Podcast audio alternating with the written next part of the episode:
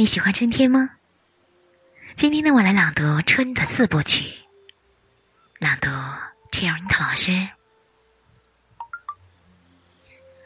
一道阳光把春分开，父亲花白的头发又在麦地里拔节。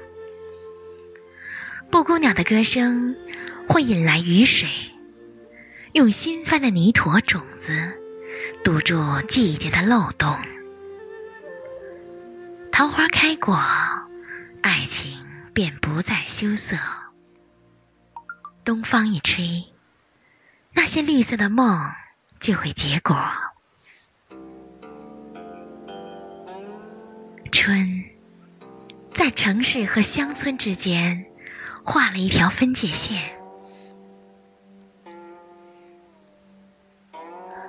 白天在城里种路，晚上在乡村种梦。喜欢读诗吗？快来订阅哦！